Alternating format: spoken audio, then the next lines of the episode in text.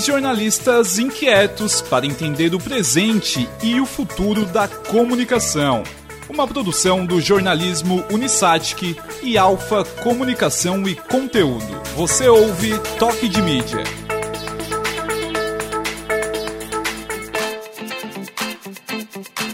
Alô, alô, Podosfera, sejam todos bem-vindos. Começamos mais um Toque de Mídia, o seu podcast produzido pelo curso de jornalismo Unistatic e a Alfa Comunicação e Conteúdo. A edição desse programa é do Jean Vieira. E nós seguimos falando sobre comunicação, sobre jornalismo e outros assuntos mais, nesta que é a quarta temporada. Obrigada por quem nos acompanha. Eu sou a Kaki Farias e eu faço parte deste trio de jornalistas inquietos ao lado de Andressa Fabres e João Pedro Alves. Nós gravamos aqui em Criciúma, no sul de Santa Catarina, ainda de forma remota, durante toda a pandemia, discutindo os mais variados temas com o Brasil. E é muito bom estar com vocês falando desses assuntos todos. Andressa, tudo bem? Oi, Kaki, tudo ótimo? João, tudo bem? Nossos convidados, hoje vamos ter mais um, um papo muito interessante aqui, convidados especialíssimos. É, e eu estou bem feliz de estar aqui de novo. João Pedro, empolgado para o assunto de hoje, João? Oi, Kaki, é, tudo bem? Andressa, é, muito empolgado. E assim, né, só quero avisar porque um dos convidados foi meu professor e um assunto que é relacionado até com, com a conversa de hoje, de alguma forma. E assim, né, professor, faz mais de 10 anos, né? Então, releva um pouco se eu falar alguma besteira, se eu esqueci. Toque de Mídia, o seu podcast sobre comunicação. essa foi boa, essa foi boa, João. O tema de hoje do Toque de Mídia fala sobre identidade visual e o quanto essas marcas precisam ter uma identidade visual. É natural que, com o tempo, essa identidade até possa evoluir, mudar, se transformar. Ou não. Afinal, por que será que algumas marcas mudam, às vezes até drasticamente, ou não? Apostam em trocas emblemáticas de logos, símbolos, cores, e outras seguem acreditando que um time que está ganhando não se mexe. O fato é que um logo, por exemplo, pode levar uma marca longe, e a gente nem precisa citar tantos cases aqui de marcas, é, é, é, dessa identificação forte de algumas marcas com suas logos e por aí vai. Até porque a gente vai deixar esse papo para explicar para quem entende, né? Os nossos convidados é quem vão explicar e falar um pouco sobre isso. Mas é importante a gente dizer que evoluir a identidade visual tem sim que estar no planejamento dos negócios de qualquer um que pretende crescer e evoluir. Então, essa evolução, em tese, seria natural. Bom, para aprofundar a conversa, para a gente entender um pouco mais como é que acontece esse processo de evolução, a gente recebe dois professores publicitários e são também design lovers, inclusive, todos dois, todos dois. O Rafael Hoffman, que é professor na Unistat, que mestre em ciências da linguagem, e que tem projetos, o Hoffman tem projetos incríveis na área do design gráfico, ilustração, tipografia, e por aí vai, né? É um, é um, é um currículo extenso. Hoffman, seja bem-vindo e obrigada por aceitar o nosso convite. Oi, Kaki, oi, João. Uh, bom, gente, eu queria agradecer também o convite de vocês, né, para trocar essa ideia. Como tu disse, é, eu e o Diego somos, além de professores e de profissionais do design, nós somos apaixonados por isso. Então, sempre que surge a oportunidade de conversar um pouquinho, é, para a gente é muito legal. Então, obrigado pelo convite também. Muito bom te ter aqui, viu, Hoffman?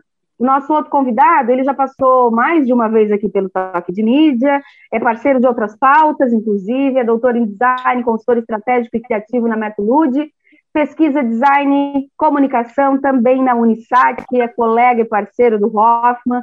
Diego Piovesan, muito bom tê-lo mais uma vez aqui no Toque de Mídia. É um prazer estar com vocês. Muito obrigado pelo convite. Vamos fazer uma boa conversa aí. Sem sombra de dúvidas. Eu acho que para começar, para a gente abrir essa discussão e esse papo e falar com quem entende de assunto, né? Eu acho que a gente pode falar justamente, a ideia é falar dessa evolução de, das marcas, sobre as mudanças, sobre a identidade, essa transformação. E aí eu acho até que a gente pode começar com o próprio Diego, né? é, quando a gente está falando de marca, de adaptação dessas marcas, né? elas são realmente necessárias para o desenvolvimento e o crescimento de uma empresa, de um negócio, de uma organização, Diego? Bom, Kaki, a gente precisa uh, perceber que marca é o principal ativo de uma organização. E quando a gente fala que marca é um ativo, a gente está falando que é uma, uma construção de identidade constante que essa empresa tem para uh, alcançar um sucesso dentro do mercado. Esse ativo, ele pode ser tangível e intangível, pode vir com produtos, com aquilo que ela entrega de forma tangível, como de forma intangível, com o seu nome, com os seus valores, com as suas construções. E uma marca, quando ela é construída, ela não é só o logo e não é só a identidade visual, ela é um, esse conjunto amplo, desde a forma como a empresa atende um, um, telefone para o cliente no serviço de saque, até uh, os seus clientes finais, até como se ela apresenta num, uh, num site e, e, tudo mais. É importante a gente entender que uh, quando a gente pensa sobre marca, a gente precisa entender como que a gente está se relacionando com o nosso usuário, o nosso cliente, nosso público, e a forma como a gente quer construir identidade com ele.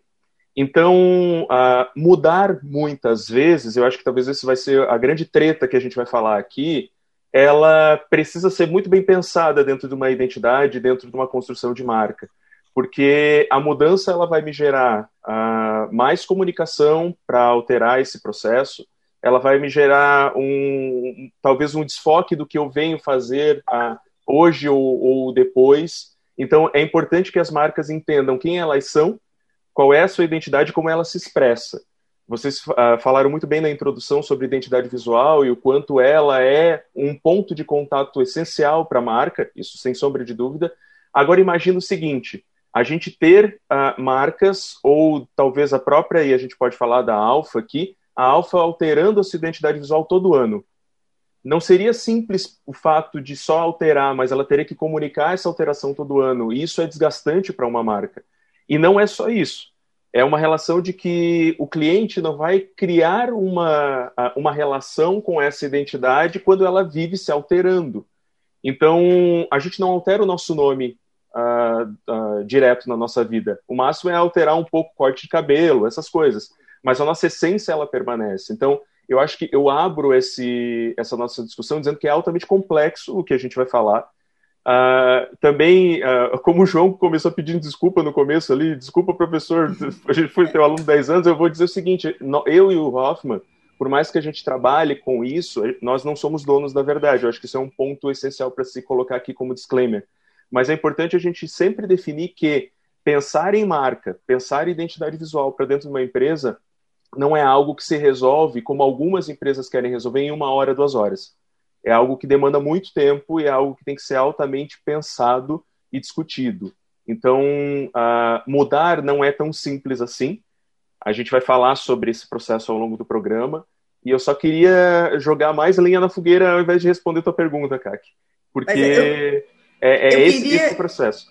Eu queria voltar no, no, no básico, Diego, porque assim, é, embora a gente faça um programa, um, um, podcast é, pensando em pessoas que trabalham com comunicação, normalmente a gente compartilha claro. esses conteúdos com pessoas que não têm nada a ver com comunicação e precisam aprender, até porque quem trabalha com comunicação, é, atendendo clientes, é, precisa empreender um processo de educação constante, né? Ensinar Exato. constantemente. Eu acho que o processo de, de desenvolvimento, de fortalecimento de uma marca passa por isso, de fazer o cliente entender o uhum. que, que é tudo isso, o que, que está por trás disso, o impacto disso. Então, eu queria voltar para o básico, porque eu sempre faço uma, uma confusão e eu sempre tenho uma dúvida, e eu nunca vou para o Google pesquisar isso, mas eu queria saber, assim, é, o que é uma, a definição mesmo, o que é logo, marca, é, logomarca, é, tem, tem diferença ou é tudo a mesma coisa e só são peculiaridades que às vezes as pessoas se apegam?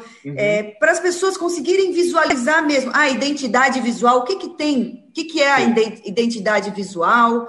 Enfim, eu queria mesmo lá na primeira aula do curso que vocês dão, vocês pegam os aluninhos, né? O que, que é cada coisa? Por favor. Obrigada. Já para começar com. Começou com polêmica já, né? Terminologia. mas é, é, é algo eu nem sabia que eu estava entrando em polêmica. Não, mas é maravilhoso a, a, a, polêmica começa na terminologia já. É Porque... treta. Vamos, vamos fazer um guarda-chuva. Vamos isso, fazer um guarda-chuva. Eu acho que um guarda-chuva é importante aqui, tá? Uh, vamos entender marca como algo macro, ok? Sim. Então, se é. a gente coloca dentro de um grande círculo, marca é aquilo que eu comentei no começo, que é todos os ativos dessa empresa.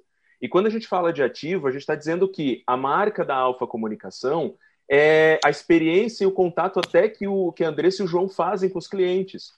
Ah, não é simplesmente a identidade visual. A identidade visual é um ponto de contato, a gente já chega nela. Mas vamos olhar a marca como esse grande ativo que ele vai ser trabalhado constantemente pelas pessoas, por todos os envolvidos dessa marca. Clientes, fornecedores, ah, colaboradores e todo mundo. Então, marca é, a, é o que constrói a identidade. O que constrói a identidade pode ser uma experiência, um cheiro, por exemplo. Quando a gente entra numa loja como uma, um boticário ou uma melissa, esse cheiro faz parte da marca. Então a marca é literalmente o que marca a identidade daquela empresa, daquela organização. Dentro desse guarda-chuva, nós temos os pontos de contato dessa marca. Um dos pontos de contato que menos muda é o nome. É um dos pontos mais essenciais daquela marca. Então, Alfa Comunicação talvez só vai mudar se existir um mega problema judicial, como aconteceu com o Eike Batista, que alterou todos os nomes do grupo, ou ah, quando vocês talvez romperem a sociedade, vão bater na madeira que não vai acontecer isso, e da vez a, a Andressa vai para um lado, o João vai para o outro, e que vão ter CNPJs diferentes e que talvez vão precisar mudar o nome. Porque nome é um dos principais pontos de contato. Mas depois disso, a gente tem o que nós conhecemos, e daí a gente entra na, na polêmica, como a identidade visual. E dentro do círculo da identidade visual, a gente tem as expressões dessa marca, que são o logotipo ou o logo, que no Brasil ele é ah, confundido e tem um nome que foi derivado da publicidade como logomarca, que por que que, na, por que que nós dentro do design falamos que logomarca não é um nome que deve ser usado? Porque logomarca é redundante logo e marca significam a mesma coisa. Então, eu estou falando como ah, ah, outras tantas palavras que são redundantes. Mas a gente pode, obviamente, substituir isso como logo. Simplesmente falar logo, as pessoas, as pessoas compreendem. Ou Ô, Diego, Oi. Só é, falando nessa redundância, né, o, o, explicando um pouquinho aí da questão do logo e do marca, os dois a gente pode é, traduzir como significado. Sim, né? sim. Então, logomarca seria significado do significado, uma coisa que não, não faz sentido. Exatamente. Então, por isso que não é um termo mais adequado. Né? É, é o, só que daí a gente, só que daí a gente entra dentro de uma característica de mercado e que, obviamente, como profissionais, a gente precisa ter o um entendimento disso. Quando a gente vai no médico, a gente chega no médico e diz: Ó, oh, doutor, eu tô com uma dor de barriga. E o médico entende. Ele vai examinar e ele vai entender que é um problema gastrointestinal. Ele vai compreender isso. Só que eu não chego no médico dizendo que eu estou com um problema gastrointestinal. Eu não chego uhum. no médico dizendo que eu estou com uma úlcera gástrica a nível 2. Eu, eu, não tenho esse nome técnico. Então, para nós profissionais, a gente tem que também ter essa humildade, entender que quando o cliente Isso. ou o mercado fala logomarca, uh, eu não posso chamar ele de ignorante em nenhum momento.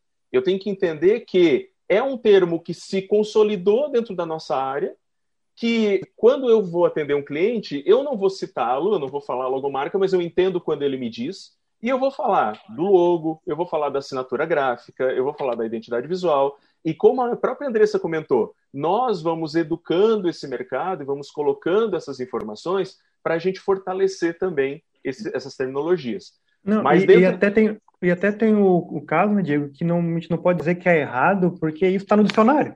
Uhum. Se for procurar logomarca no dicionário, tá lá. Então, Exato. não é, não é que é o errado, né? Para a língua portuguesa tá certo. É, Sim, assim a, como a na, absorveu na isso. Gente, na língua a gente tem palavras que são redundantes, né? A gente, a gente fala do Sim. ser humano, o ser humano é uma redundância também, então já está no nosso dicionário. Então, assim, só fechando a fala para a Andressa e para todo mundo que está ouvindo pra a gente, a gente tem um círculo que é a marca, que são todos esses ativos da empresa, e como a marca se expressa.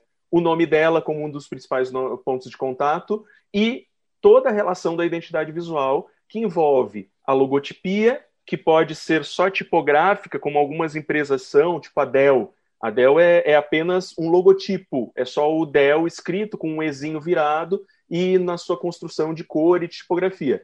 A gente tem uma relação simbólica de algumas empresas, por exemplo, a Alfa tem a, aquele azinho e tal, que é um símbolo construído dentro da, da parte tipográfica, mas a gente pode chamar isso de logotipo, de logo, se quiserem de logomarca, fiquem à vontade, porque a gente está falando com o, um ativo visual. Só que identidade visual, a, a, parte dessa assinatura gráfica, parte dessa, desse logotipo, mas identidade visual é a cor. Identidade visual é a forma da tipografia. Identidade visual são os pictogramas ou os desenhos que são usados. Identidade visual é um grafismo que aquela marca a, apresenta. Eu vou, dar um, vou fazer uma pergunta para vocês, tá? Qual é a cor do Itaú? É laranja.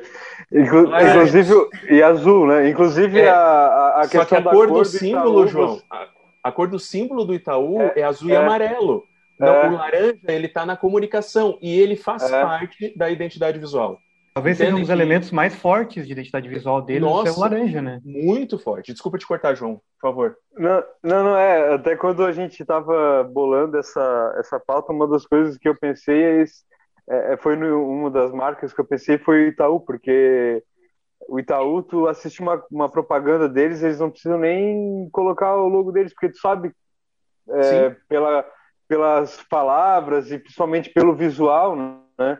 É, outras marcas também, até no, no mesmo segmento, para citar, acho que a Unicred, eu, eu, escuto, eu vejo, eu já sei que a uhum. Unicred, pelo, é, pela comunicação visual mesmo, pelos elementos que estão ali, enfim. E é, e é interessante, né? Mas, assim, é, as, é, as cores, a, a, a, a logotipia, o, a tipografia, né? As, uhum. a, a questão da letra o que, que, é mais importante é, até na, na, na, avaliação de vocês? Até a gente trazendo um pouco para a questão da para o nosso ambiente regional, né? A gente uhum. passou por um por algumas mudanças é, relativamente recentes, no caso da própria Satic, né? Que fez uma uma mudança bem significativa e, interessante. A gente uhum. pode é, comunicar, é, comentar aqui e a própria o próprio Hospital São José que recentemente também passou por um, uma ruptura mesmo, né? Que é, ao meu entender, assim, olhando de fora, marca um novo momento na história da empresa. Acho que também essas, essa mudança é, faz esse, esse, tipo de mudança tem esse significado, né? Uma espécie de rito de passagem mesmo, né? uhum, né? Uhum. No caso do Hospital São José, é, para quem não conhece ou não acompanhou ele sempre foi verde, acho que são 60, 70 anos de história, e agora é, mudou, as, além da, da, da, logo, da, da, tipografia, mudou as cores, né? Que era muito forte, assim, é, o verde sempre foi associado ao hospital, agora é o azul e o vermelho. Uhum. Então, queria que vocês comentassem também um pouco sobre isso, acho que é muito uhum. interessante e eu, eu particularmente gosto desse tipo de, de mudanças, né? É, só que é, acaba sempre, acaba às vezes gerando polêmica, né? Porque sempre vai ter em determinados segmentos o, a, a, o conservadorismo, né? Aquela o, o que também as pessoas gostam de falar do apego às tradições, mas também em certos momentos, como eu vejo que no Hospital São José aconteceu, é, é que gera um, um orgulho, né? Gera uma é, renova, uma renovação uhum. e que gera uma, uma coisa positiva nas pessoas que interagem com a marca. Uhum. Eu queria fazer uma observação antes de vocês comentarem, que está associado a isso que o João está falando, tanto na fala dele antes, quando ele disse que, que ele consegue identificar alguns anunciantes, né, pelo tom da mensagem, pela, pelo que ele está ouvindo, sem nem a marca aparecer, e com essa mudança, por exemplo, do Hospital São José e tantas outras, né, que muda é, radicalmente a sua identidade visual, que foi o que aconteceu com, a, com, a, com, a, com o Hospital São José. Uhum. É, é, eu queria que vocês comentassem dentro disso a importância da coerência. Porque uhum. quando o João começa a falar e dizer eu consigo identificar uma propaganda do Itaú só pelo, pela, pelo que eles estão falando, uhum.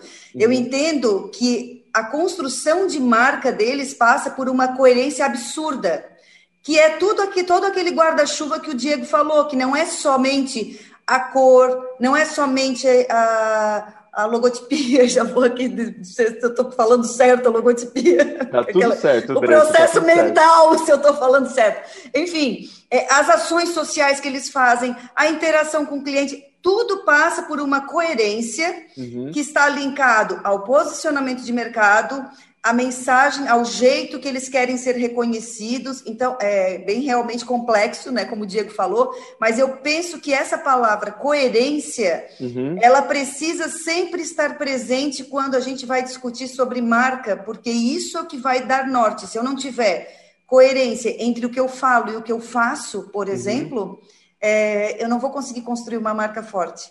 E aí eu queria que vocês conversassem sobre isso também, Rafael, Diego. Uhum. Rafa, queres, queres falar primeiro? Não, pode Posso? já, já começar assim. A gente tem duas, tem dois, dois assuntos aqui, tá? Esse podcast eu acho que vai ter três horas, mas vamos lá. Ah, a, gente, a gente tem. É por isso que eu pedi para começar cedo, Kaki, que eu sabia que o negócio ia estender. A gente, a gente tem aqui uh, duas situações. Primeira delas, eu, eu começo pela Andressa, porque eu acho que faz sentido essa, esse storytelling agora começar por ela e depois ir para o João, tá? Ah, quando a gente está falando de coerência, a gente está falando de antes de criar uma marquinha, como algumas pessoas acham que é fácil, ah, cria ali, vai no Idologos. Sobrinho, sobrinho. Vai, vai, vai, no, vai lá e cria uma, uh, um, um, logotipo, uma, um, uma logomarca para mim ali, em um minuto tu faz, é só colocar um círculo e o meu nome. Não é só isso. Porque a gente precisa entender que se eu quero construir uma relevância dentro do mercado, eu preciso entender que toda construção precisa ser de dentro para fora. E essa construção de dentro para fora gera a coerência que a, que a Andressa comentou. Porque antes de criar uma expressão da minha marca, e daí a gente está falando que identidade visual, que a, a, a, logotipia, o nome são expressões de como eu me comunico, eu preciso ter o que a gente chama de plataforma de marca, que é o que a Andressa comentou, de posicionamento, o meu tom de voz, a minha personalidade de marca, a minha identidade. Como que a gente age? A gente age de uma forma mais descontraída ou a gente age de uma forma mais tradicional? A gente age de uma forma um pouco mais emotiva ou uma forma mais séria? Como que nós somos enquanto marca? Ter isso a, a, a, analisado e identificado é essencial para a gente expressar essa comunicação. Porque seria o, isso, o, Fale, Isso fale, acho que já responde a pergunta do, do João, né? De que é mais importante, cor, tipografia, tudo depende disso. Né? Depende de dessa como... plataforma. Exatamente. Porque a plataforma vai te dizer se tu precisa ter uma cor mais extravagante, ou, por exemplo. Ou se tu precisa de cor. É, ou a elasticidade da mudança da tua marca. Porque ah, quando a gente tem essas alterações, como o João comentou, do Hospital São José ou da SATIC, a gente pode analisar dois cenários o cenário da mudança de dentro para fora e o cenário da mudança de fora para dentro. O mais arriscado que eu vejo enquanto profissional é o cenário da mudança de fora para dentro, quando uma marca decide mudar porque as outras estão mudando. Isso é arriscadíssimo e isso a gente vê muito em tendência em algumas marcas de moda que há alguns anos atrás alteraram totalmente as logotipias porque estava criando uma onda de todas uh, irem para um processo tipográfico sem serifa, limpo isso, e, e, e, e, sem, e, sem, vogal, e sem vogal, de usar sem só vogal, as consoantes, é. né? Exato, não vamos nem citar a marca aqui regional que fez isso. É. Mas, mas a gente tem o processo de dentro para fora, e que daí esse pode ser muito forte.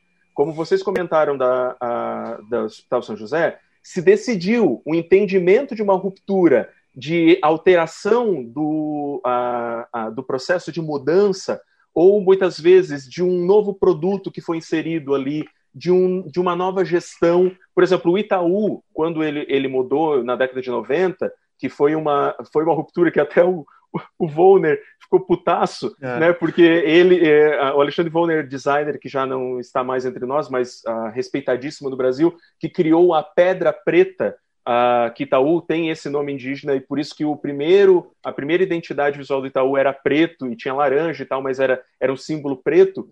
Uh, quando houve uma gestão, uma mudança de gestão da diretoria do Itaú, o, o novo diretor disse: não, eu quero azul para modificar e colocar a minha a, a minha, o meu tom de gestão. E daí o Volner não aceitou, né, Hoffman? Daí teve toda é. uma treta aí. Uh, mas assim, existe. Diga, diga, Andressa. Não, Diego, tu pegou num ponto que eu acho que desde que tu, vocês começaram a falar, eu estou é, pensando nisso. E, e aí eu, eu, trago quando a gente está falando de uma marca tipo a ah, Coca-Cola, o próprio Hospital São José, que tem 60, quase 70 anos, é, marcas que passaram gerações e gerações, né? É, existe aí uma transformação nas pessoas que estão passando por ali, então a marca vai se transformando porque as pessoas estão mudando, os momentos muda. também estão mudando. Porém, muda. quando eu estou começando do zero, uhum. e aí quando vocês falam, é, o Diego usou várias vezes, né? Alfa, alfa, alfa e, e o tom né, de voz, o tom. É, eu trago sempre para a gente, porque quando a gente vai, a gente já modificou, a gente está com 15 anos, a gente fez umas, três modificações de marca, mas isso porque a gente passou por evolução, realmente. Mas uma coisa que eu sempre quis, né, e eu sou a fundadora da, da, da história, é, e que em determinado momento a gente se deu conta, assim, nós somos uma empresa séria, não no sentido de séria de, de uhum. ética também, muito, né? Mas séria no sentido de, de conversar, uhum. no sentido de, de, de falar do tom de voz. Nós não somos uma empresa que faz piada, que vai lá e. É, teve uma época na, na nossa história de que começou muito a história de fazer os as, os memes, as coisas e as pessoas dentro da empresa e outras agências fazendo. E aí uhum. eu disse, eu não me sinto confortável em fazer, porque, porque não, não somos faz parte nós. da tua identidade, exatamente. Exatamente. Então aí eu queria trazer esse ponto, assim, o quanto a marca inicial, a identidade inicial, o quanto isso está ligado à identidade do fundador da empresa, porque uhum, toda uhum. empresa, toda organização é. tem um fundador. Né? Ela, ela pode hoje ser capital aberto, ela pode ser gigante, ela pode ter várias gente, né? pode ter executivo, mas sempre tem ou uma família, ou dois sócios, ou enfim. O quanto isso, é, Hoffman, tem é, de, de importância na hora que a gente cria, na hora que a gente uhum. começa uma identidade visual de, uma, de um negócio. Olha, é, isso também é um, é um ponto delicado, tem que ver até que ponto essa personalidade do fundador, do dono da empresa, realmente é, ela é refletida na atuação da empresa e até que ponto isso levar isso para o, a, a comunicação, seja para o logotipo, para a identidade visual e assim por diante. Tem um caso bastante interessante sobre isso e, e totalmente ligado ao, ao fundador, que é o caso da Lamborghini. A Lamborghini, o logotipo é um touro, né, um touro meio que em posição de ataque, e muita gente associa o, o logo à potência do, dos carros, à força do motor e tal, mas o, o fundador, o, o, senhor Lamborghini, ele exigiu que fosse um touro porque ele gostava de touradas, e ponto final. Essa é a história do, do, do logotipo. E, é. então, é... assim, tem isso, sabe? Tá, até que ponto isso é válido? No caso deles, funciona. Porque realmente tu podes associar a, a, o touro à força e à potência dos carros. Mas vai ter situações onde isso não vai acontecer. É um gosto pessoal, uma postura pessoal do fundador, do dono da empresa, talvez não reflita exatamente o que a empresa é. Como Exato. esse caso do, do Itaú, né? Foi uma mudança só porque o, o, o novo gestor queria uma mudança. Uhum. E, e, até que ponto isso é válido? Né? Olhando hoje, já faz o que mais quase 30 anos, talvez que tenha acontecido essa mudança, a gente não se dá conta que aconteceu essa mudança, então, pela força da, da, publicidade que eles utilizaram depois e tal, e meio que né, muita gente nem lembra que era preto a caixinha do, do Itaú, porque houve toda essa essa essa ação publicitária para fixar essa marca nova. Então, foi uma mudança que aconteceu de uma forma meio né, aleatória, mas funcionou, digamos assim. Uhum. Andressa, eu, eu vejo que existe uma situação onde no, na nossa região a gente tem muitas empresas familiares. E, e assim, é, é uma força das empresas familiares, nós temos também a força do fundador. Diferente de startups, por exemplo, que se a gente for ver também são empresas familiares, né? Porque daqui a pouco uh, começa, sempre começa com pessoas, né? Só que existe uma diferença quando a gente fala de startups ou de empresas uh, novas e com, esse, com essa pegada de geração uh, XY, de empresas um pouco mais tradicionais de uh, geração talvez ali que, que estejam há mais tempo uma das preocupações que a gente precisa ter é o seguinte: eu sou fundador de uma empresa, o quanto que eu, eu tirei de mim ah, talvez princípios e valores e coloquei isso para o público, externalizei isso para o público. Isso já não é mais eu. Isso é a minha marca. Ah, isso é a marca que está sendo construída. Porque em algum momento eu vou deixar de ser o fundador dessa empresa. Não, não vou deixar de ser o fundador, mas vou deixar de ser o gestor principal dessa empresa. Porque em algum momento isso vai ser passado para frente. É uma relação, por isso que eu, eu, faço uma, uma relação com startups, porque startups são muito mais desapegadas a negócio, a, a esse contexto, onde não é o, digamos, a, a figura do fundador, mas é muita, muito mais a essência daquela empresa que vai seguir para frente. Que se eu quiser daqui a pouco desapegar e vender ela, eu vou desapegar e vou vender ela. Nós, dentro de uma cultura de empresas familiares, somos muito mais arraigados por conta de uma descendência italiana e de outras tantas coisas que a gente tem no sangue. Mas a gente tem um, um entendimento de que a marca uh, não é só o fundador, e não pode ser só o fundador, porque senão o elástico ele não pode ser puxado. A, a relação de ser sério, como tu comenta, e que eu acho que é formidável como um, um princípio de valor, não é, não é mais o princípio só da Andressa Fabres, é o princípio da Alfa. E ele se expande. A Andressa Fabres só pode estar em um lugar ao mesmo tempo. A Alfa pode estar em muitos lugares ao mesmo tempo. Então, quando o fundador percebe que ah, ele precisa deixar um pouco dele também, ah, deixar um pouco, talvez, daqueles gostos totais que ele tem e entender que a marca é muito mais do que ele, a marca se expande. Porque senão ela vai ficar numa, numa constante que ela não vai crescer ou vai ter, por exemplo, preconceitos que não podem ter dentro de uma instituição. Então, a, essa corporação, ela não é feita só com um corpo, ela é feita com vários corpos. São várias pessoas que montam a corporação. E nesse caso, a gente tem o João aí na Alfa, a gente tem os outros funcionários que vocês têm, a gente tem toda uma equipe que hoje respiram valores que foram colocados pela Andressa lá no começo, mas que eles já estão muito mais expandidos e que eles já conversam muito mais com as culturas. Andressa, tu pode, por exemplo, ter uma opinião política, a tua empresa pode também, mas muitas vezes ela não vai ter, ou ela vai ter uh, uh, dentro de um cenário, de uma especificação. Então, isso são situações. Agora, se uh, imagina, por exemplo, uma marca local, uma indústria local, que vai o fundador responder uma treta na rede social. Né? É, porque ele se coloca como uma marca. Não, peraí, peraí ele tem funções, ele tem uh, responsabilidades, mas é a marca que responde, é a empresa que responde, não é só o fundador. Então a gente também tem que o, entender os, o, o, os quadrados de cada um e o quanto uma marca precisa cada vez mais se desapegar desse fundador, porque se ela vai estar 60 anos no mercado e ela foi criada por um, talvez por uma pessoa de 30 ou de 40, uh, é, essa pessoa não vai mandar e dominar durante esses 60 anos. A cultura vai mudar, tudo vai mudar e as coisas vão se transformar. É um, é um processo. Eu, eu sempre digo nas, nas minhas consultorias e aulas que tudo depende do contexto. Eu acho que é importante a gente entender contexto, antes de tudo. Entender público, entender cultura, porque, ah, como a gente falou aqui no começo, não existe um certo e errado, sabe? É, a gente não está trabalhando com uma disciplina lógica, a gente está trabalhando com uma disciplina de humanas, de sociais. Então, tudo depende desse contexto. Acho que é isso que é importante comentar aqui. O Diego, e também tem o, o, o fator né, de que, ah, vamos pegar o exemplo de uma, empresas mais antigas, como né, 50, 60 anos de mercado, de que o, o público pode ter mudado. Né? O fundador ele continua com, seu, com seus, o seu pensamento, o seu jeito de, de agir, mas e o público? Né? Será que é o mesmo público ainda que cresceu junto com a marca, ou agora eles já estão atingindo um público mais jovem, que aquele tipo de comunicação, aquele tipo de linguagem, seja visual ou não, já não conversa mais e eles podem estar tá, tá, tá morrendo por causa disso, que já não conversa né? mais uhum. com o público.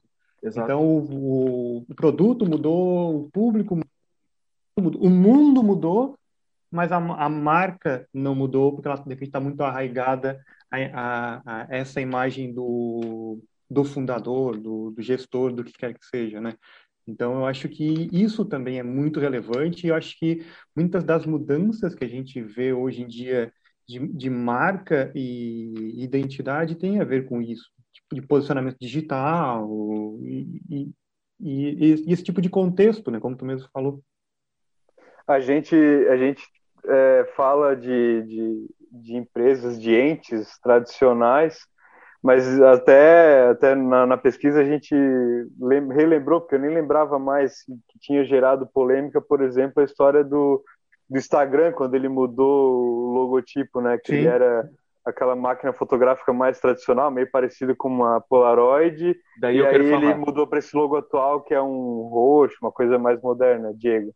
Daí eu quero falar, porque assim, existe uma, uma situação que daí agora eu vou falar sobre a nossa classe desgraçada da publicidade do design, tá?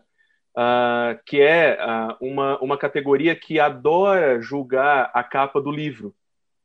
E, e aí existe uma, uma armadilha gigantesca que muitos profissionais caem no ir para as redes sociais ou ficar julgando uma mudança de identidade, como, por exemplo, aconteceu com o Hospital São José, aconteceu com a SATIC, aconteceu com todo mundo que muda, acontece com todo mundo que muda que é o seguinte: alteramos a identidade visual, ok? E vai lá eu, Zezinho das Coves, lá do uh, bonzão do design, com os seus milhões de seguidores, e vou dizer o seguinte: ai, que porcaria que ficou.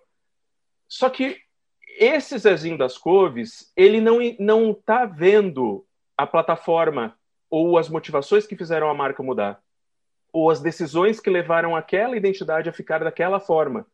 Porque às vezes as decisões que fizeram aquela identidade ficar daquela forma foram decisões, talvez, da direção, foram decisões de uma adequação cultural, de aplicação, e que talvez não vai agradar o senso estético do Zezinho das Coves, mas vai ser algo que vai ser necessário para o crescimento daquela empresa.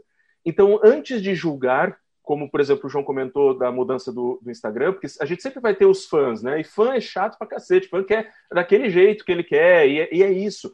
A gente vai precisar entender que existe muito por trás dessa mudança. E que esse por trás da mudança, às vezes, não vai ser revelado para nós.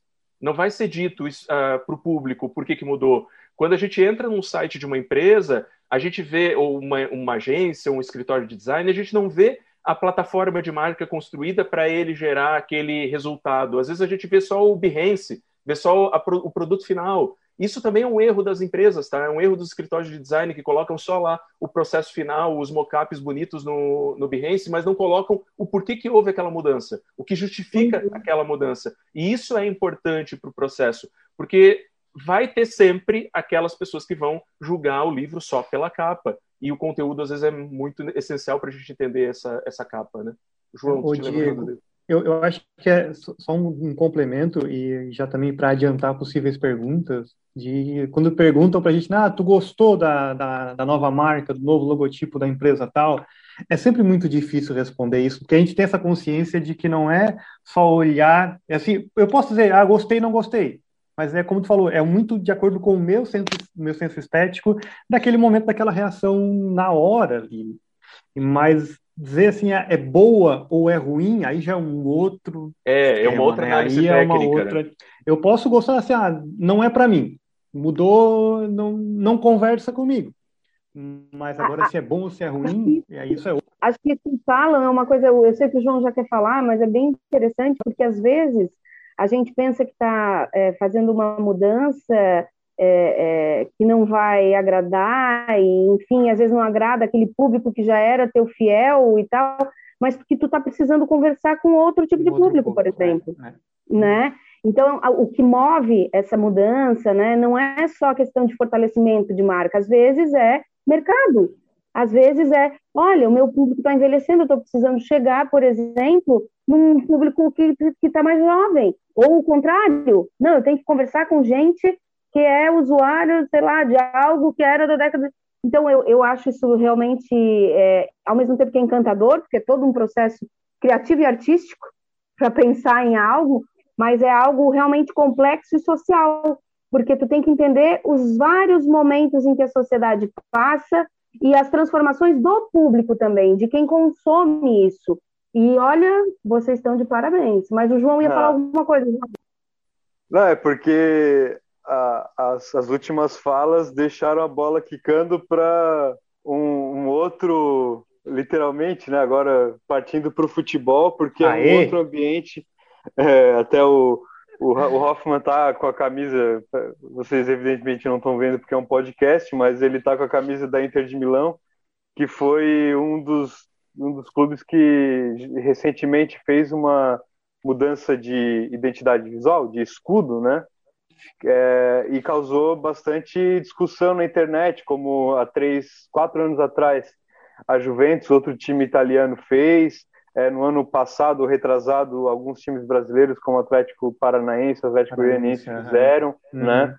Sim. E, e sim, o futebol é nossa, tem, ele é um reflexo da sociedade e, e, por ser um reflexo da sociedade, ele tem vários elementos e um desses elementos que é muito forte no, no esporte é, a, é o conservadorismo, né? Essa coisa do, do apego ao tradicional e isso gera muita resistência de torcedores. Mudança de escudo é uma é algo que já acontece, acontece sempre aconteceu, né? Sim, sim. As adaptações, enfim.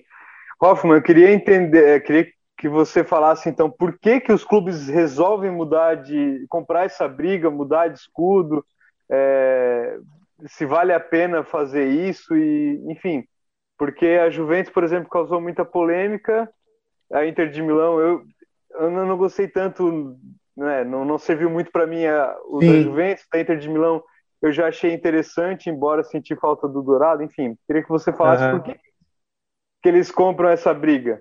Eu, eu acho que a resposta está na nossa, nossa discussão anterior, essa coisa de, de do, do, público, né, de conversar com outro público e eu, eles estão alguns anos luz à nossa frente em relação a isso, porque né, vou pegar o momento agora, o futebol europeu é, é para onde os holofotes estão indo. Tu vai ver, eles têm um mercado muito forte no Oriente, no Japão, China, todo mundo está olhando para lá. Eles deixaram de ser só clubes de esporte para virar grandes empresas com orçamentos e uma quantia de dinheiro envolvida absurda.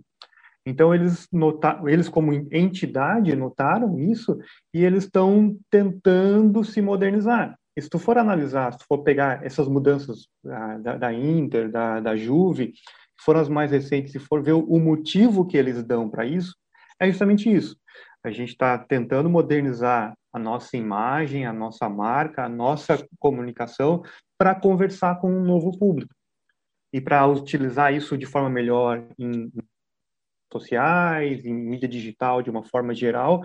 Então, a justificativa geral é, é melhora, né, o, o Hoffman? Como é que é? Desculpa. A aplicabilidade ela, ela, é mais isso, versátil, né, para é, o, não tem a ver com o futebol, mas te, teve o caso da Volks, que mudou também há dois, três anos. É, só que foi uma mudança muito sutil. Né? Se tu for ver assim, ah, o que, Peugeot, que mudou? A Peugeot agora que mudou também. Isso, é. A Peugeot mudou, esse, só que mudou, né? Isso, o, só que o da Volks foi muito mais sutil, porque antes eles usavam, eles usavam aquele símbolo que era tudo, tridimensional, e até utilizavam um que era mais plano, mas agora eles só usam o plano. É uma cor só, azul, branco, preto, dependendo da, da variação, com os traços mais finos, eles justificaram isso, que foi é, é para ser melhor aplicado em, em, em, mídias sociais.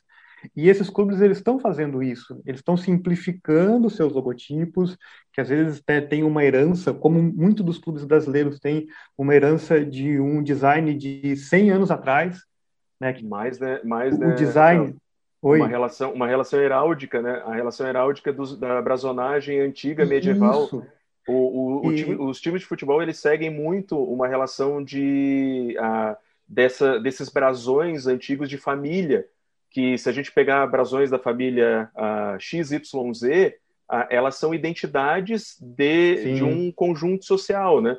E os times de futebol herdaram isso e até as principais leis heráldicas elas ainda eram aplicadas. Só que isso que o Hoffman comenta é até da relação da adaptação aos novos meios, adaptação aos novos públicos, adaptação às novas tecnologias, não cabe mais a gente ter símbolos tão complexos, né?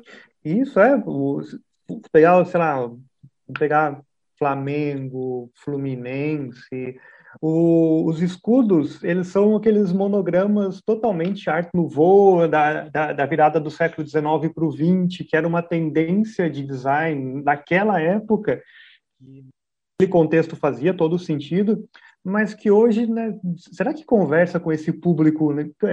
Ah, vamos lá, o público está mudando, a gente tem agora um público jovem, que talvez já nem dá mais bola para futebol, prefere jogar lá o FIFA, o, o, o PES, que seja, e está deixando o futebol de lado, o esporte, de uma maneira geral, talvez, de lado, e esse público vai ser perdido em, né, porque o, o esporte e a comunicação do, do clube já não conversa mais com ele, ou a gente vai, a gente vai preferir, né, a gente vai manter a nossa tradição, ou vai perder o público? E eu acho que isso, é, essas mudanças frente do futebol europeu claramente tratam disso, de eles perceberem que eles estão perdendo o público e que, quer dizer, eles talvez não estejam perdendo o público, mas eles estão expandindo o seu mercado para além das fronteiras da, da, da Europa e tentando outro uma nova geração e essas mudanças eu acho que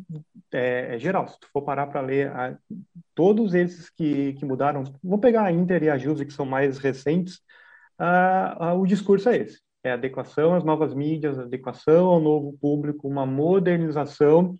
E, e como o João falou, essa mudança de escudos ela é muito comum lá fora, muito comum. Se tu pegar no Google, botar a evolução do logo da, da Inter, tu vai ver que eu até separei uma imagem aqui, tem uns seis, sete escudos em menos de 100 anos. Alguns são mudanças simples, alguns são mudanças muito radicais. Tu vai tu olhar, tu não vai reconhecer que clube é aquele. E, e, e para, parece ser algo normal. Eles, não sei se eles são, são tão apegados a essa imagem como a gente é. Né, no, falando de futebol brasileiro especificamente, né, eu, eu, acho que tem um pouco disso de o, o futebol ser muito conservador, não, não só o futebol, né, o Brasil é muito conservador, mas o futebol brasileiro é extremamente conservador, uh, e não só na, na, questão de identidade, mas de técnica também. A gente está algum tempo atrasado, né? O Brasil já não é mais aquele o, o, o foco do, do bom futebol. Por quê? Porque a gente ficou para trás, a gente ficou para trás. O é, a Europa está dando esse passo. Deixa eu fazer uma pergunta. Dessas. Ah, desculpa, João. Desculpa te cortar. Ah... Não, não, era, só, era um, é um reflexo da sociedade, né? Sim, total. É um, refle... o, o... é um espelho, é um espelho.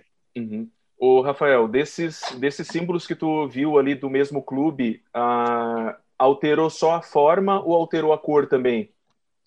Uh, o, o, da Inter, ele mudou basicamente forma. Aqui, uhum. pelo que eu estou olhando aqui, uh, continua basicamente como o, o, João falou, né, que sentiu falta do dourado.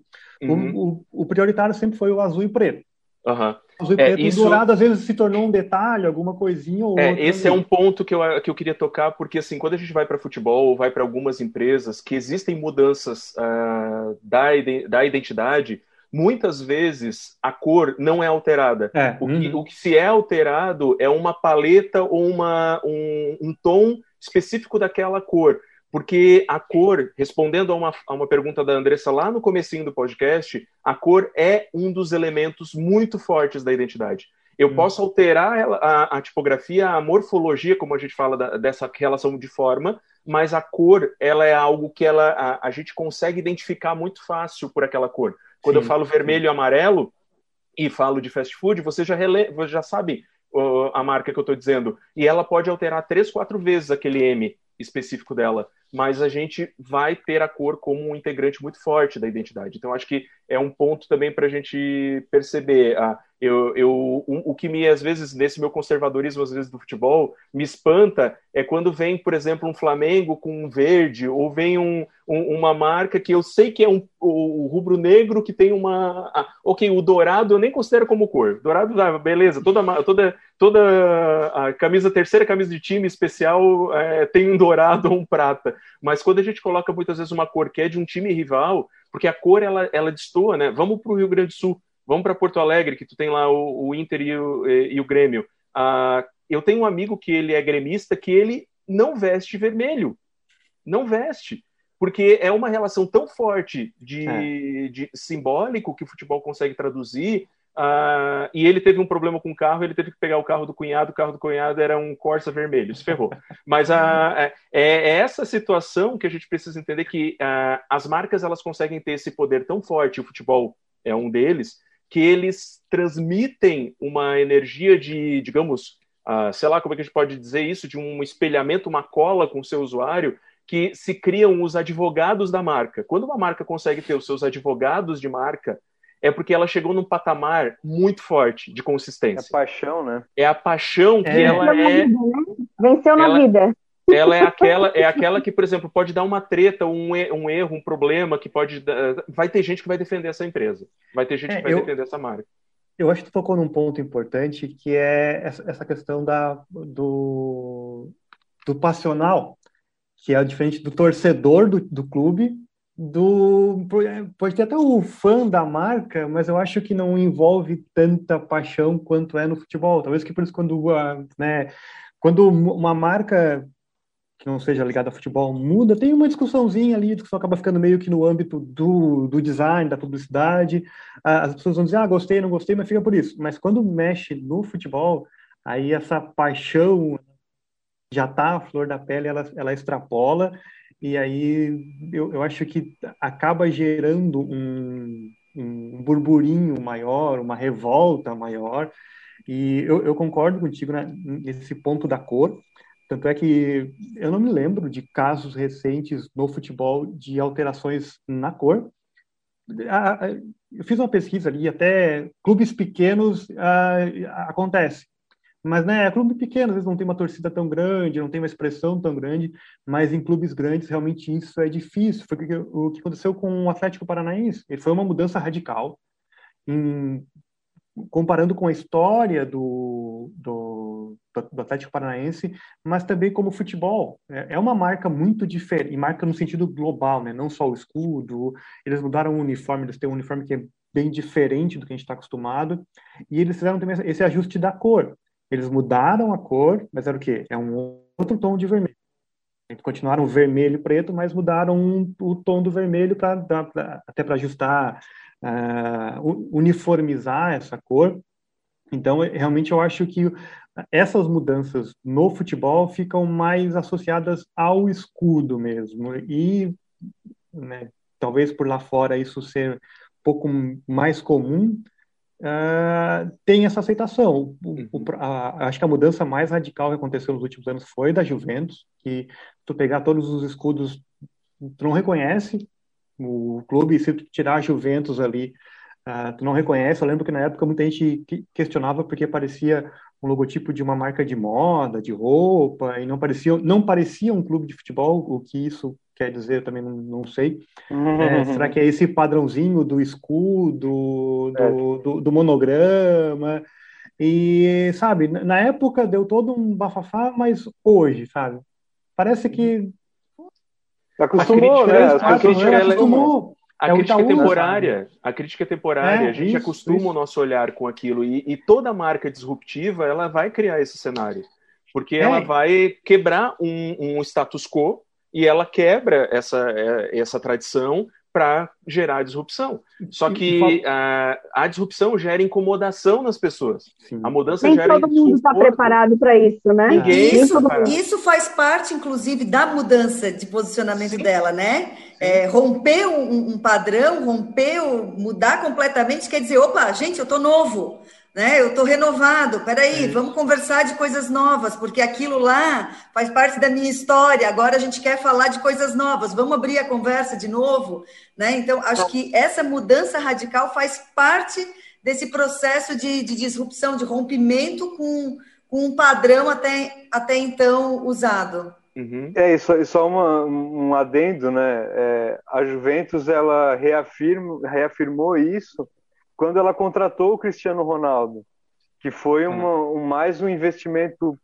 fantástico em, em, marca, que agora a criançada toda veste Sim. a camisa da Juventus, já com esse J novo, estilizado, que é a, a marca de 2017 para cá. Então, é, são, é, são esforços convergentes, né? É, isso, ah. e, voltando um pouco no, no, que a gente falou ali de, ah, de dar opinião e tal, quem fez todo esse processo de reformulação da, da Juve foi a Interbrand, que é uma das, talvez a maior, a maior consultoria de marca do mundo. Então, assim, não foi qualquer um, sabe?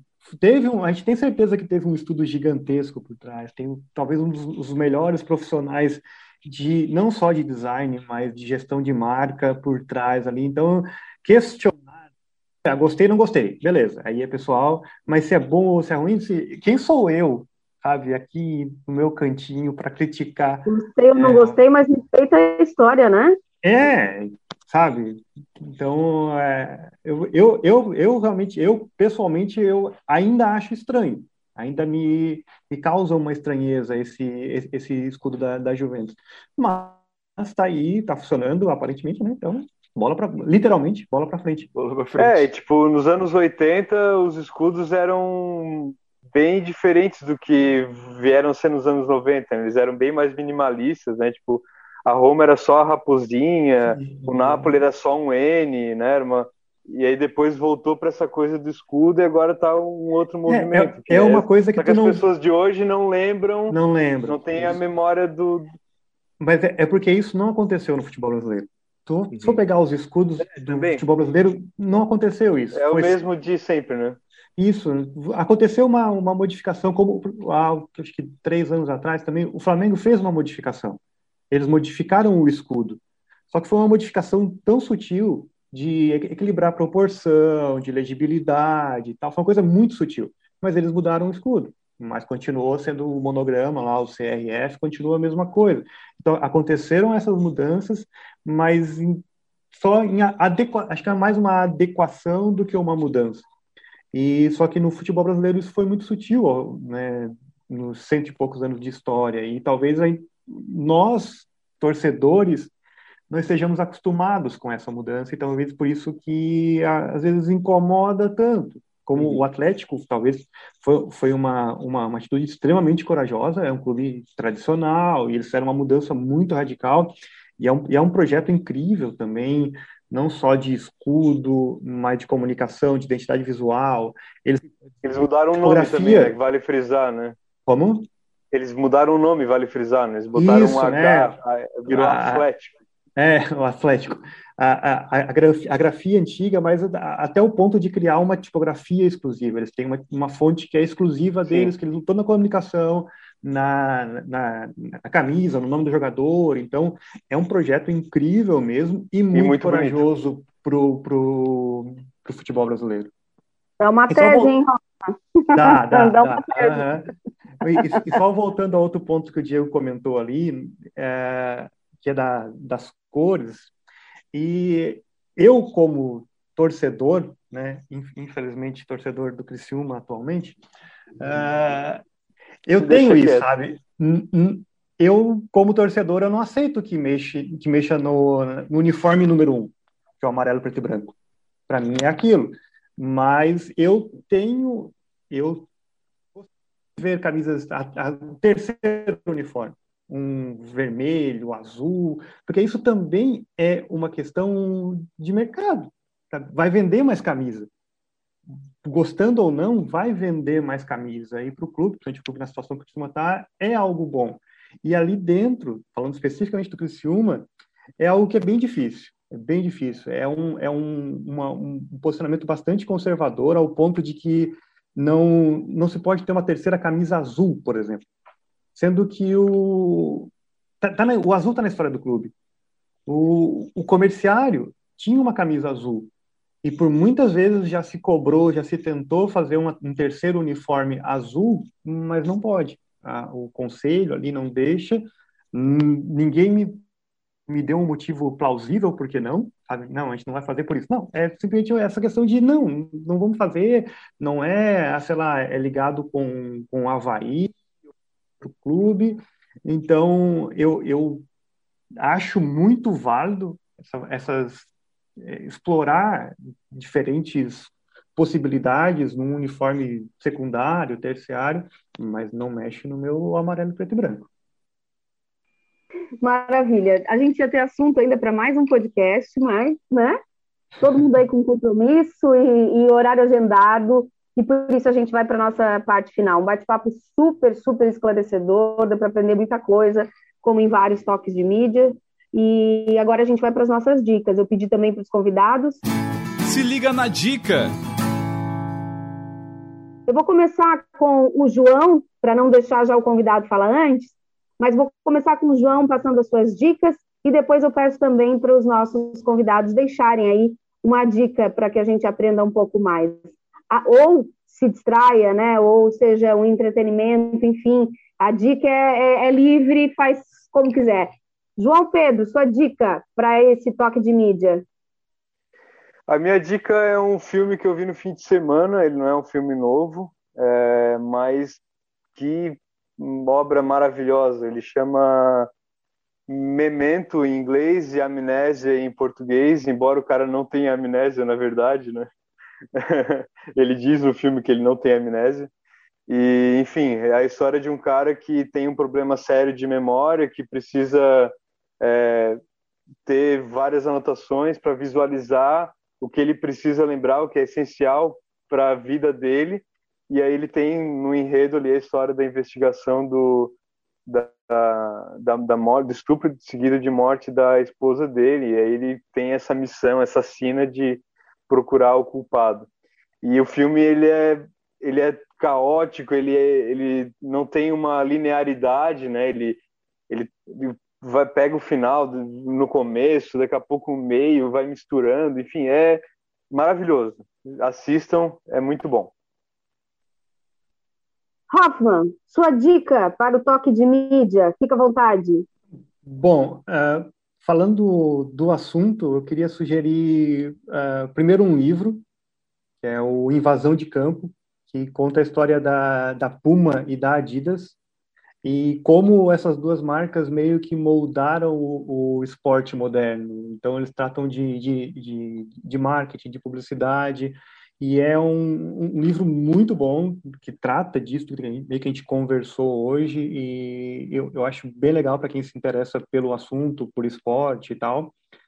E também uh, um, um site, um perfil que também trata disso, que é o Mantos do Futebol, fala muito mais sobre camisas e tal, uh, mas também trata de quando uma mudança de escudo. Então, quem quiser se informar, é, eu acho que é uma fonte nacional e aproveitar também para fazer um jabazinho, né? Quem quiser conhecer um pouco mais aí do, da, do meu trabalho, da, das minhas pesquisas, pode procurar, principalmente lá no Instagram, por Pintores de Letras, que é um projeto que eu desenvolvo junto com a minha namorada, que é uma, uma pesquisa, uma, uma espécie de acervo sobre o, o, trabalho dos letristas, dos pintores de fachada, de, de muro, de cartaz de supermercado, que é uma profissão que né, tá, tá acabando e a gente está tentando, de uma, uma, certa forma, resgatar um pouco, ou pelo menos preservar um pouco desse trabalho que tem tanto a ver com o design também. Então, pode acompanhar lá. E o meu projeto mais pessoal, que é o Rama, que é um projeto de ilustração ligado à música, também tem o perfil lá, só procurar no Instagram, Rama, R-A-H-M-A. Lá tem um pouco da. que também de certa forma, trata de design, música e essas relações. Pode dar uma conferidinha. Se ele não recomendasse, é eu recomendar lá para olhar esses dois projetos que são muito legais, muito legais mesmo. Obrigada, Rafael Hoffman. Hum, Andressa. Fábio, pode dar suas dicas? A minha dica tem a ver com, com o que a gente conversou hoje, e inclusive eu já queria deixar ali pautado para a gente é, trabalhar um novo episódio falando sobre isso que eu, que eu escutei nesse podcast. O, nome, o podcast é The CMO Playbook, que eu nem sabia que existia, deve ser Chief Marketing Officer, né? CM, CMO, mas é The CMO Playbook. É, é apresentado pelo, é, pelo Rafa, eu não me lembro aqui o nome do, do apresentador, mas eu quero chamar a atenção para um episódio especificamente, que é o episódio 62, que fala sobre relevância cultural é o que move o ponteiro. E aí ele, é, o quem está junto nesse episódio é o Márcio Calage, que é da Vulcabras, que tem a marca Olímpicos, e aí em um dos momentos ele fala que o consumidor começa a se dar conta de que quando ele compra uma marca, ele não compra só um produto, ele compra é, atitudes desta marca, ações desta marca, e ele, ele, ele puxa muito o peso da atitude social, do papel social que esta marca é, desempenha. e aí é uma, uma pauta que eu quero já deixar ali marcado para a gente trabalhar em outro momento aqui no Toque de Mídia, porque eu acho que essa é uma pauta super relevante de a gente falar é, dessa, dessa postura, né? não só da, de identidade, mas de, das atitudes que a, que a marca tem e que vai impactar e começa muito mais, né? Os consumidores começam muito mais a olhar é, por isso, né? Eu escolho a marca pela atitude, pelo posicionamento que ela tem, é, enfim, a forma como ela se ela encara alguns temas, inclusive. Então, é, The CMO Playbook, episódio 62, relevância cultural é o que move o ponteiro. Maravilha, Andressa Fabres. Agora, Diego Piovesan, a sua dica para esse Vamos, toque de mídia. Eu vou, eu vou seguir a, a, a, trilha do Hoffman e eu vou falar uma dica e um jabá, tá, o, o Kaki? Uh, mas vamos lá, então, o nerd que habita em mim, saúde o nerd que habita em vocês, e eu preciso, uh, falando de marca, dar uma sugestão de um livro que eu mostro aqui, eu vou mostrar na tela, mas obviamente que isso é um podcast, só os nossos colegas que estão vendo, o nome do livro é Pancadaria, e ele fala sobre toda a epopeia uh, da briga entre DC e Marvel. uma briga dos direitos autorais de personagens que uma criava e a outra copiava, e, e, ele é fantástico para a gente entender que dentro desse universo que a gente vive hoje, que tem vários heróis e criações uh, de storytellings uh, interessantíssimas que a gente vai uh, e assiste e, e, como é que é, como é que eu posso dizer, assina alguns serviços de streaming só para ver aquelas séries, tem muita, mas tem muita história judicial por trás de vários personagens e situações e que envolvem essas duas grandes marcas hoje desse mundo do entretenimento. Então, é um livro muito gostoso de ler, vale super a pena. Uh, ele foi escrito pelo Red Tucker e, e conta vários causos aí interessantes desses, uh, dessa, dessas duas empresas que viveram judicialmente se brigando, principalmente no começo, ali na época dos quadrinhos e tal. Uh, e o jabá que eu quero fazer... Oi, Kaki. Não, e o Merchan? Ah, isso. E o jabá que eu quero fazer é um jabá de um produto que eu estou lançando hoje, no dia dessa gravação do, do podcast, no dia 6 de abril, mas que o podcast possivelmente vai ao ar alguns dias à frente. Andressa sabe, porque a Andressa já se inscreveu na lista de interessados, uh, que é uma ferramenta criativa da Metolude, que eu estou lançando no Catarse, uh, uma ferramenta que eu construí junto uh, com uma super amiga colega, que é a Carla Debona, que trabalha com tecnologia e trabalha também com essa, essa relação de startups. E, e, é uma ferramenta que até estou com um protótipo aqui na mão, só quem está vendo coisa, o protótipo da caixinha. E é um conjunto de uh, cartas que vão auxiliar no processo de criação.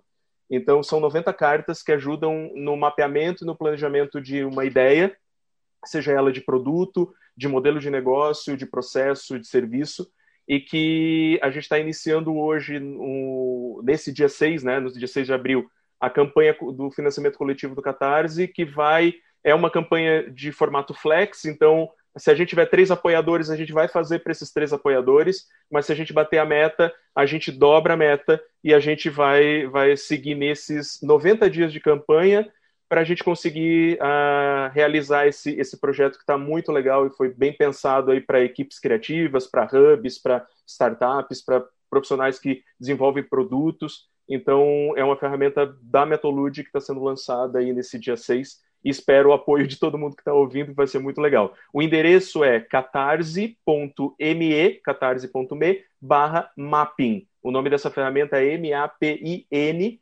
Mapa de Inovação. É uma, é uma síntese de, mapa de mapa de inovação. Então, é catarse.me, barra mapping, e daí vocês conseguem ter acesso aos apoios lá que a gente preparou para todo mundo todo mundo conferindo, todo mundo acompanhando, porque é mais um dos talentos aí. Eu, eu facilmente seria aluna de vocês dois, viu? Para aprender tanta coisa que vocês sabem. Ia ser uma aluna eu bem também. legal. Eu, eu, eu queria ter alunos, eu queria ter alunos como vocês.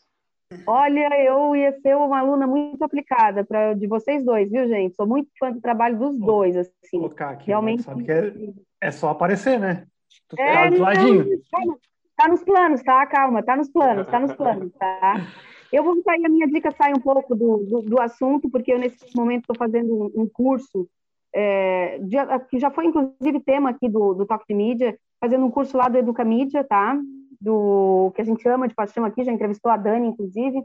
E dentro desse curso tem uma série de, de, de materiais que estão sendo compartilhados sobre educação midiática e que eu estou muito encantada. E eu escolhi um, claro, que tem a ver com jornalismo por conta das minhas aulas, e que é muito bacana, que é uma websérie, Jornalismo, Conhecer para Defender. E aí são cinco episódios, tá? São cinco episódios que falam é, por que, que, o jornalismo é importante na sociedade, o que, que é a notícia, como é que tu explica a notícia para as pessoas, para poder diferenciar, por exemplo, notícia de boato, o método jornalístico de ensino, edição e pontos de vista, que tem a ver com o enquadramento das, das matérias, das notícias, das informações, e o, por último, jornalismo em tempo de smartphone. Então, são cinco episódios dessa websérie que está lá no, no site do, do Educamídia, é o do Instituto Palavra Aberta, perdão, que é quem eu também sou super fã, e estou fazendo esse curso adorando, adorando, adorando mesmo, ainda tem mais de um mês de, de andamento, e o material deles, com certeza, eu vou compartilhar algumas vezes aqui, porque é um material realmente rico para a gente aprender um pouco mais. Então, essa é a minha dica, tá? Entra lá no Educamídia, no Instituto Palavra Aberta, e pega essa série sobre o que é jornalismo e por que, que ele é importante. Bom, e assim a gente fecha. Andressa, João, mais um episódio massa, né? Muito, muito demais. Aprendemos muito e, nossa, muito, foi muito bom. Uma conversa muito rica. Valeu, gente. Sempre edificante conversar com esses dois feras e com vocês duas também, maravilhosas, maravilhosas. Obrigado pela oportunidade e espero que quem nos, ouve, quem nos ouve tenha gostado também. Hoffman, volte mais vezes, viu? Convidar que eu tô aqui. Muito obrigado. Maravilha, obrigada por ter aceito o convite, viu? O Hoffman é mais tímido, assim, pra falar e aceitou, isso foi muito bom. Esse já é mais parceiro da casa, brigadão pela parceria mais uma vez e portas sempre abertas por aqui, viu? É sempre um prazer participar e fiquem super à vontade para me convidar mais vezes que eu, eu tô junto. Um beijo e o Toque de Mídia volta num próximo episódio na próxima semana. Até lá. Tchau.